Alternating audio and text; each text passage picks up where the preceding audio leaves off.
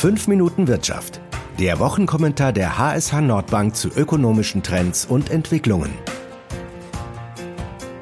Großbritannien und die EU haben sich geeinigt. Ein harter Brexit scheint damit vom Tisch.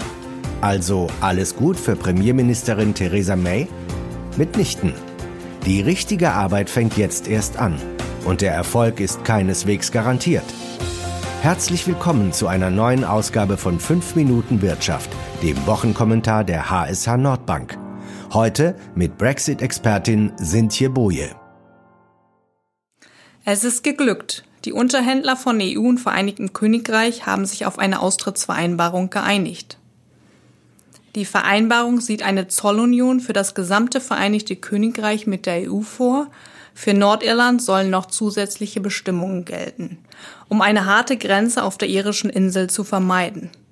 Soweit erst einmal die Eckpunkte, die recht grob sind und nicht neu klingen. Dann war es das also? Trotz teilweise äußerst schwieriger und zäher Verhandlungen zwischen der EU und dem Vereinigten Königreich ist letztlich doch eine Austrittsvereinbarung erzielt worden, mit der ein ungeordneter Brexit umgangen werden kann. Das bedeutet wiederum, das Vereinigte Königreich scheidet am 29. März 2019 offiziell aus der EU aus und tritt in eine Übergangsphase bis Ende 2020 ein, in der alle EU-Regeln Geltung haben und weiter Beiträge gezahlt werden müssen, aber das Land in EU-Gremien kein Mitspracherecht mehr hat. Gestaltet sich der Brexit wirklich so einfach, nachdem man teilweise angesichts der Verzögerung im Zeitplan und der geringen Verhandlungsfortschritte kaum noch an eine Vereinbarung geglaubt hatte? Nein, ein harter Brexit ist leider noch nicht vom Tisch. Denn der schwierige Teil steht den Akteuren noch bevor. Wenn jetzt eine Vereinbarung vorliegt, muss diese zunächst einmal von der gesamten britischen Regierung angenommen werden. Premierministerin Theresa May hat schon mit den einzelnen Kabinettsmitgliedern gesprochen und diese auf den Vorschlag eingestimmt. Das ist die erste Hürde. Aber selbst wenn Theresa May in ihrem Kabinett genügend Rückendeckung bekommt und dieses auf die Vereinbarung einschwören kann, bleibt als Knackpunkt für den Ablauf des Brexit die Abstimmung über die Vereinbarung im britischen Parlament.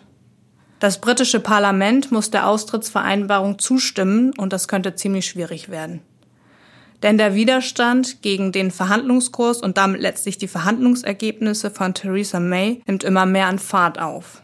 Zum einen kommt Gegenwind von Seiten der harten Brexiteers, die sich für einen klaren Schlussstrich mit der EU aussprechen und im Zweifelsfall wenig Zugeständnisse an die EU machen wollen. Zum anderen geht der Widerstand aber auch von EU-freundlichen Abgeordneten aus, die den Brexit wieder rückgängig machen wollen. Die Regierungsmehrheit aus Konservativen und DUP im Parlament beträgt nur eine Stimme. Dementsprechend ist Theresa May bei der Abstimmung über die Austrittsvereinbarung auf jede Stimme angewiesen. Es erscheint sehr fraglich, ob sie die harten Brexiteers im Parlament auf ihre Linie einschwören kann. Die DOP will darüber hinaus jeder Vereinbarung ihre Zustimmung verweigern, die Nordirland in irgendeiner Art und Weise vom Rest des Vereinigten Königreichs trennt.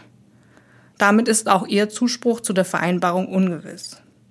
Bekommt Theresa May die Stimmen ihrer Regierungskoalition nicht, müssen Teile der Opposition für sie stimmen. Das erscheint ebenfalls schwierig. Zumindest hat Labour angekündigt, nicht für May in die Bresche springen zu wollen. Man muss also keine allzu große Fantasie haben, um sich auszumalen, wie das Votum ausfallen kann. Wenn kein Ruck durch das Vereinigte Königreich geht, unter allen Umständen einen ungeordneten Brexit zu verhindern, kann die Austrittsvereinbarung sehr leicht durch das britische Parlament fallen. Damit wäre man wieder beim Szenario eines ungeordneten Brexit angekommen. Denn aus Zeitgründen ist es dann wohl nicht mehr sehr wahrscheinlich, dass neue Verhandlungen aufgenommen werden. Das war 5 Minuten Wirtschaft. Der Wochenkommentar der HSH Nordbank mit Sintje Boje.